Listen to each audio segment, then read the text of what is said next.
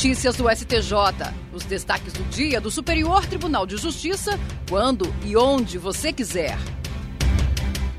Olá, esse é o boletim com alguns destaques do STJ.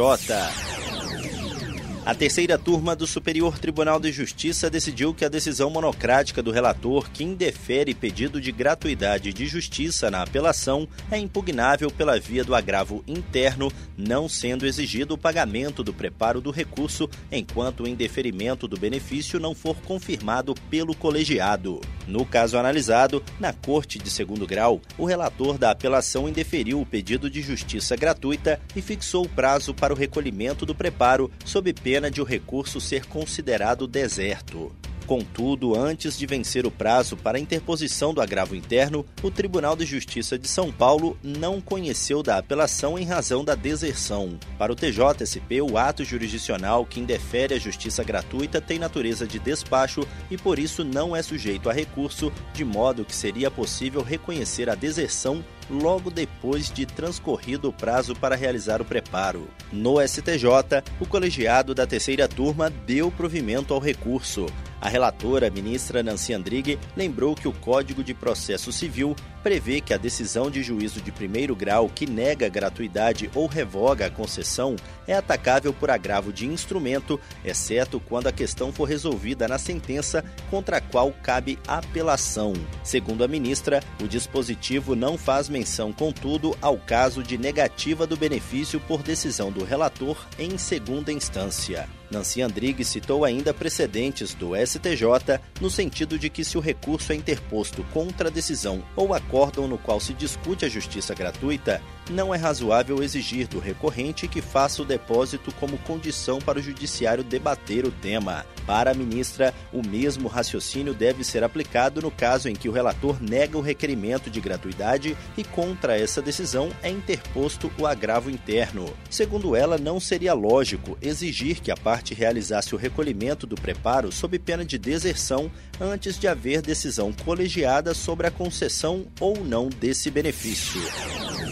A primeira sessão do Superior Tribunal de Justiça decidiu que a validade das multas administrativas por infração ambiental previstas na Lei 9605 de 1998 não dependem da prévia aplicação da penalidade de advertência. A relatora ministra Regina Helena Costa observou que a Lei 9605 de 1998, que dispõe sobre as sanções penais e administrativas derivadas de condutas e atividades lesivas ao meio ambiente, não estabeleceu nenhuma ordem hierárquica entre as penalidades administrativas por descumprimento da legislação ambiental. Para ela, não há nenhuma previsão legal expressa que condicione a validade da aplicação da pena de multa ao infrator ambiental à prévia imposição da penalidade de advertência. Na avaliação da ministra, a aplicação direta de multa nos casos mais graves incentiva o cumprimento voluntário das leis e dos regulamentos ambientais, pois a punição financeira é mais eficaz para desencorajar a prática de novas agressões ao meio ambiente. Regina Helena Costa explicou ainda que a advertência tem o papel de sancionar apenas as transgressões administrativas menos lesivas ao meio ambiente ou de conceder ao autuado um prazo para corrigir a irregularidade. No entanto, ela ponderou que nos casos em que a infração ambiental possa causar danos ecológicos graves ou irreversíveis, ou seja, quando se trata de irregularidades insanáveis, não há sentido em dar tal prazo ao infrator. Esse entendimento foi firmado sob o rito dos recursos repetitivos. Isso significa que ele vai servir de base para os demais tribunais do país quando julgarem casos com idêntica questão de direito. A tese foi cadastrada como tema 1159.